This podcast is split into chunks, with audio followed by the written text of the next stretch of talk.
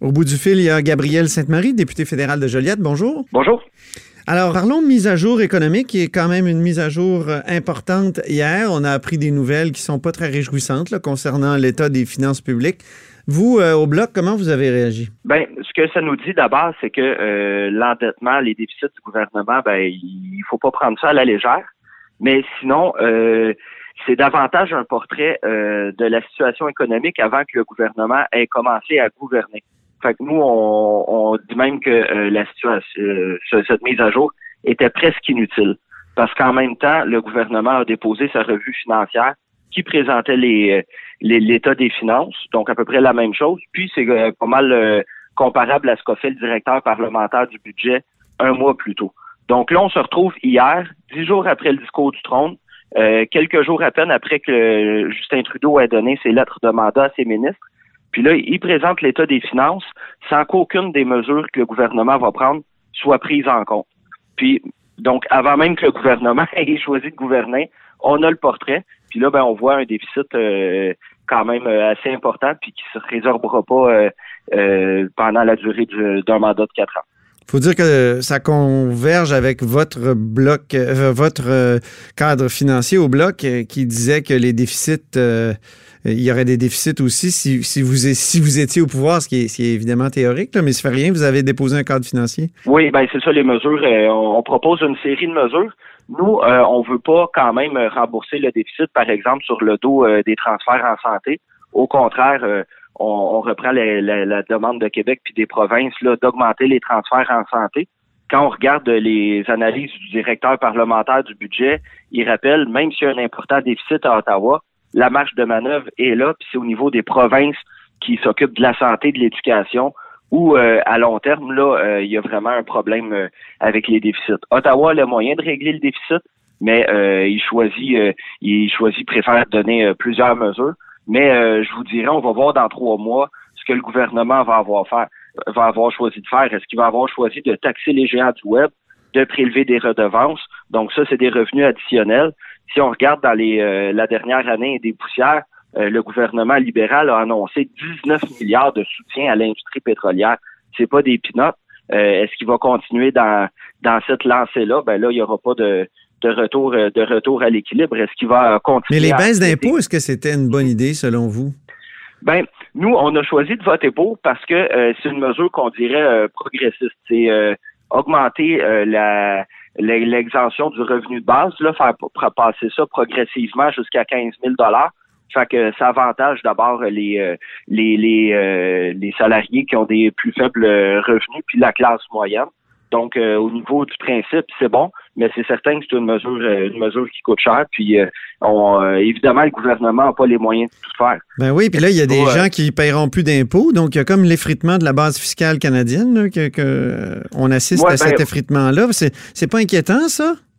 Ben, on regarde là, c'est ceux, ceux qui gagnent 15 000 dollars et moins paieront pas d'impôts, mais vont continuer à payer des taxes puis des tarifs. Je vais vous dire, avec 15 000 par année, c'est dur c'est dur de joindre les deux bouts. Moi, je m'inquiète davantage aux euh, grandes banques de Toronto puis aux grandes entreprises euh, qui, elles, euh, payent à peu près pas d'impôts non plus par l'utilisation des paradis fiscaux de façon tout à fait légale. Fait que ça, nous, on propose de, s'y attaquer, mais évidemment, le ministre des Finances, là, l'entreprise de Bill Morneau, l'entreprise Morneau-Chapelle, si vous allez sur son site web, ça dit, ben, si vous êtes une entreprise, on peut vous conseiller pour euh, euh, détourner vos profits dans les paradis fiscaux. C'est le ministre des Finances. Donc euh, là, ici, ça va être difficile de forcer le gouvernement à s'attaquer à l'utilisation des paradis fiscaux.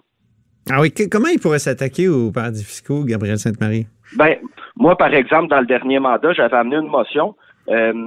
Quand on regarde les traités, là, les, les, traités, les, les accords d'échange de renseignements, tout ça entre le Canada et les paradis fiscaux, jamais il est dit que c'est légal d'utiliser ça. C'est le gouvernement, les gouvernements passés sont allés changer des règlements euh, dans des, dizaines de milliers de pages. Là. Ils ont changé des petits paragraphes pour rendre ça légal. Moi, j'avais euh, proposé en Chambre de qu'on raye ces règlements-là pour rendre illégal ce qui est immoral.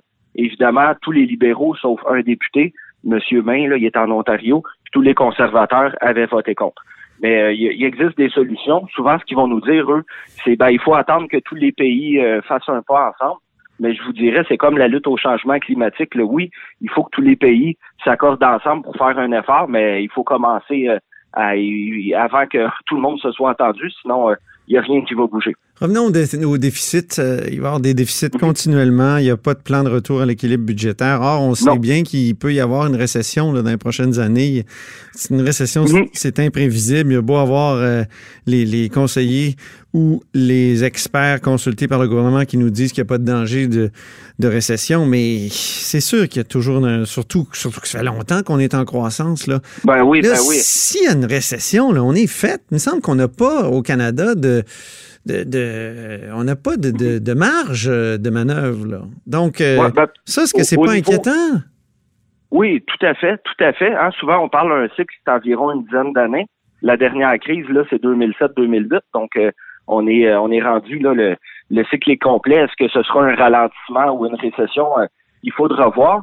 Justin Trudeau a donné à Bill Morneau dans sa lettre de mandat lui a demandé un plan pour euh, justement lutter contre euh, un éventuel ralentissement, mais on retrouve rien de ça dans la mise à jour d'hier, euh, pas du tout. Je vous dirais aussi un problème. Souvent, le gouvernement, quand il veut relancer l'économie, il va dépenser, il va investir pour les infrastructures. Hein? C'est le, la vieille recette, là, ça crée de l'emploi. Sauf que là, le gouvernement à Ottawa, ça prend deux ans entre à peu près là, entre que l'argent soit voté, puis qu'il y ait une pelletée de terre sur le terrain parce que il passe son temps avec Québec à dire ah ben oui mais moi je veux euh, que ça soit tel prochain il va avoir une belle visibilité puis ainsi de suite.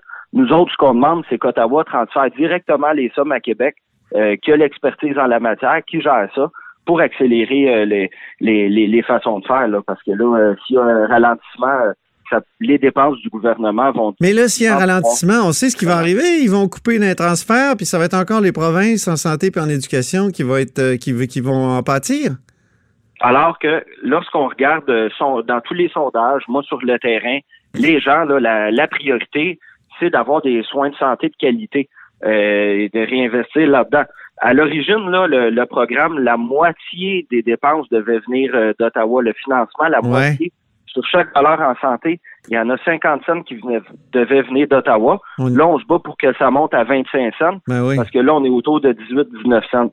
Ottawa a réglé euh, dans les années 90 son déficit en pelletant ça au ben Puis là, depuis ce temps-là, ben, euh, au Québec puis dans, dans, dans, les provinces, là, il y, a des problèmes euh, au niveau, au niveau de la santé. Au lieu d'avoir des crédits d'impôt pour aller faire du camping, peut-être qu'il faudrait euh, mettre cet argent-là en santé. Euh, et, je vous dirais même, peut-être avant de lancer une assurance médicaments pan-canadienne, ah de l'intrusion euh, au coton d'un champ de compétences des provinces, il faudrait peut-être qu'ils fassent leur job puis augmenter les, les transferts en santé. Harper, il avait coupé ça davantage, puis Justin Trudeau avait, avait dit qu'il bonifierait. C'était tellement des pinottes que le docteur là, Gaétan Barrette, quand il était ministre, là, il avait parlé de fédéralisme prédateur. Venant d'un libéral, il faut le faire. Oui. merci beaucoup. C'est tout le temps qu'on avait, Gabriel Sainte-Marie. Très bien, merci à vous. Merci, bonne journée. Gabriel Sainte-Marie est député fédéral de Joliette. Vous êtes à l'écoute de là-haut sur la colline.